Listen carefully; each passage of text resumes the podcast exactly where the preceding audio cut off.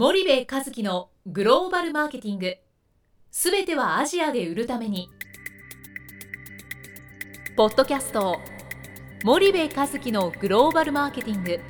すべてはアジアで売るためには過去10年間で1000社以上の海外展開の支援を行った森部和樹がグローバルマーケティングを分かりやすく解説します。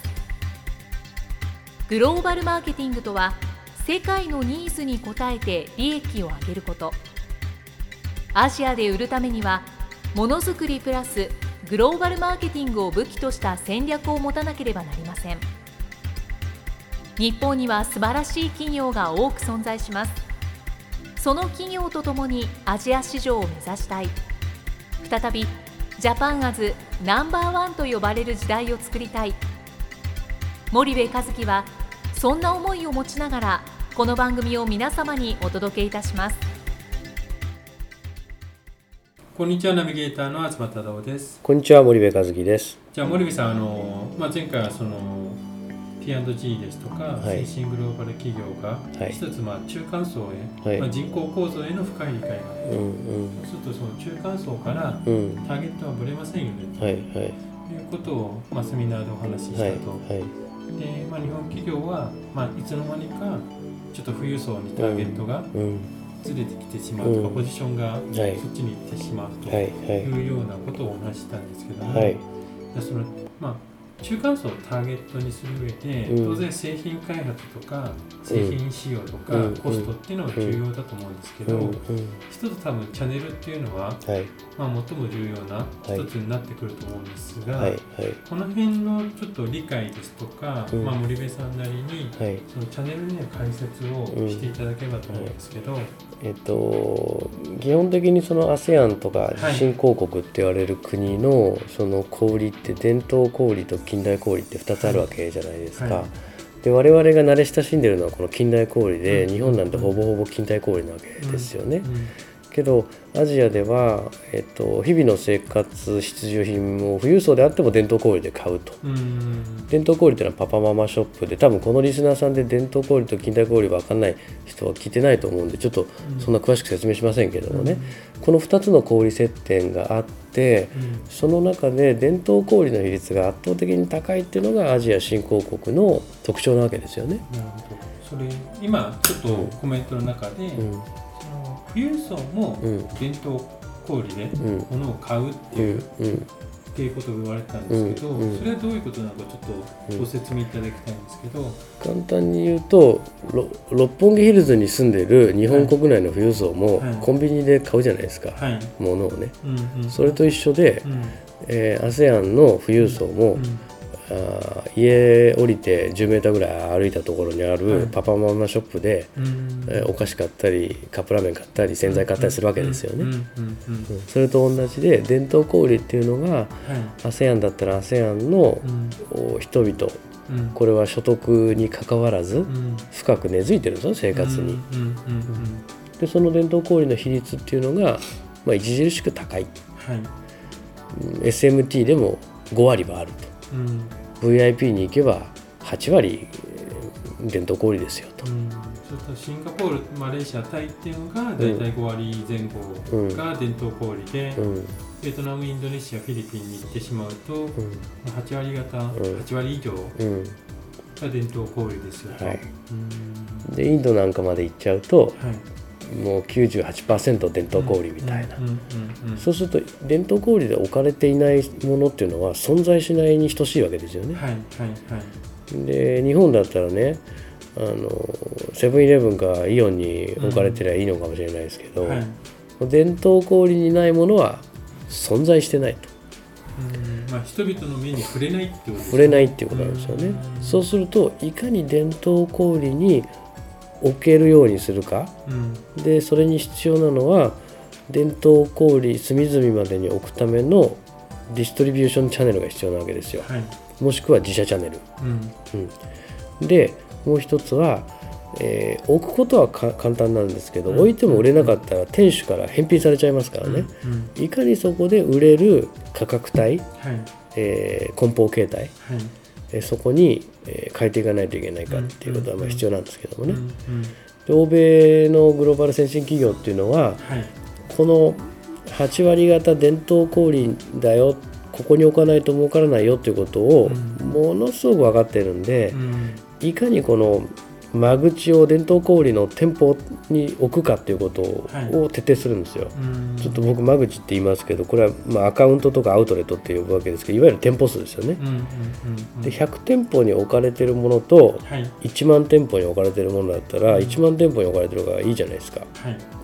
でそうすると伝統小売がそれだけ多いってことは、い。この横に間口をぐわーっと伸ばしていかないといけない。うんでそれと同時に1間口あたりの売り上げをぐわーっと今度縦に上げていかないといけないと。この横軸と縦軸をひたすらやる必要があるんですけどね、日系企業の場合は ASEAN に行ってもなんかイオンと伊勢丹に置くみたいな。でそこでいろんなプロモーションやって MT 導入比率100%ですとかって喜ぶわけじゃないですか、はいけどその MT が市場の2割しかなかったんだったらどんだけ頑張ったって2割ですよね。うん。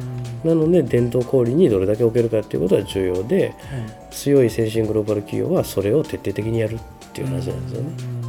うん。なるほどなるほど、そうすると、まあ、TT に置かれれば当然うん。MT に行っても買われるし、ん。MT に置かれてれば TT に行っても買われるしってういう、ん。相互作用もあるということですよね、うん。で中にはねはい。ASEAN の TT が MT 化していくってう。んいう確かにそうなんですよ。うん。確かにそうなんですけど、うん。TT は TT で増えてるんですね。うん。で TT が仮に MT 化したとしても、ん。それってもうね50年先ですよ。うん。おそらく。うん。だって僕が80年代に ASEAN 住んだ時にはい。TT 今より少なかったんですよ。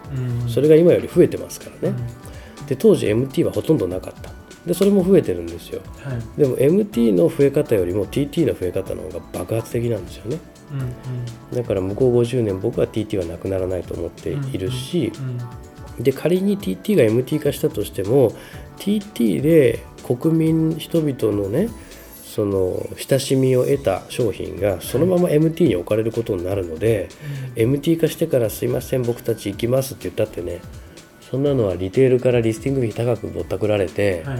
えーなかなか消費者には浸透しないみたいな話になっちゃうのでうん。今やっぱ TT やらなかったらうん。いつやるの？今でしょ？みたいな。あすいませんつまんないこと言って。あのそういうことだと思うんですよね。で ASEAN でね、はい。TT やって苦労すればメコン経済圏残ってるわけじゃないですか。そうですね。その後インドでもそのノウハウが使えるし最後アフリカでも使えるわけなんで、はいここでやる企業投資はね絶対無駄にならないと僕は思いますよ。うんなるほどね、そうするとまず TT をはい。どうやってやるかっていうところがはい。一つの課題としてはい。非常に残ると、はい。じゃあ具体的にそれはどうどうやってやっていったらいうん。いんですかねっていう。はい。はい。今回そその話までいきますか。できるかな？あのここじゃあその大切さっていうところはうん、えっ、とそうだね。そのどうやるかじゃあ次回にしたとして、えっ、とそのまあマトリックスとしてねうん。間口が少ないとシェア少ないんですよね。はい。でシェアがあ間口が大きければシェアは高いんですよ。うんうんうん。で間口が少なくてシェアが高いなんていうことはありえなくてうん。でまた間口が多いのにシェアが低いっていうこともありえないんですよね。うんうんでそうすると ASEAN とか新興国に消費財メーカーが出た時に、うんシェアを上げるためにはやっぱ間口を増やさないといけないと。うん。でその間口が MT だけだと少ないわけですよね。うん。例えば全部の間口の合計がその1000あったらねはい。2割って言ったら200しかないわけじゃないですか、うん。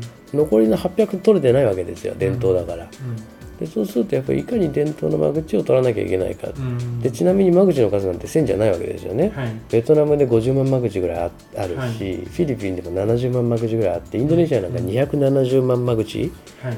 インドはあの計測不可能みたいな話なわけですよ。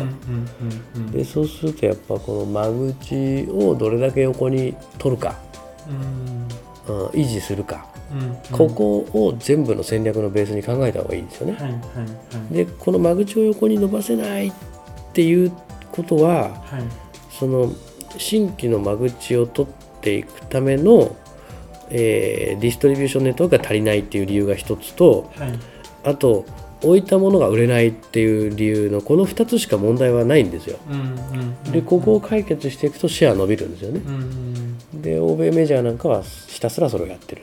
そうするとまあ単純に言うと間口が少ないと、もうシェアも低いからうん。利益が出ませんよと、はい。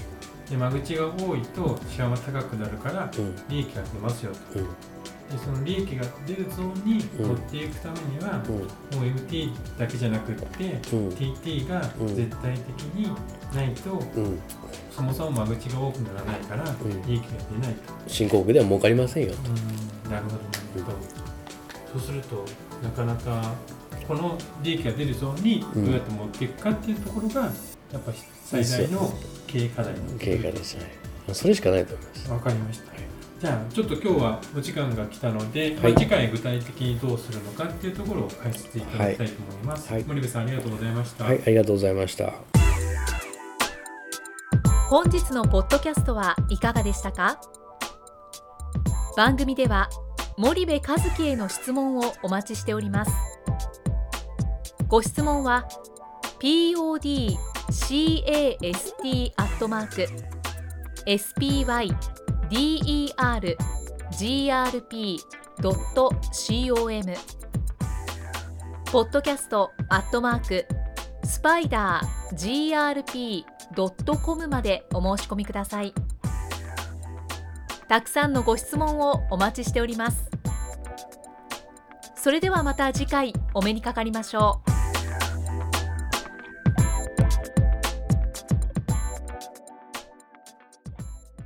森部和樹のグローバルマーケティング。この番組はスパイダーグループの提供によりお送りしました。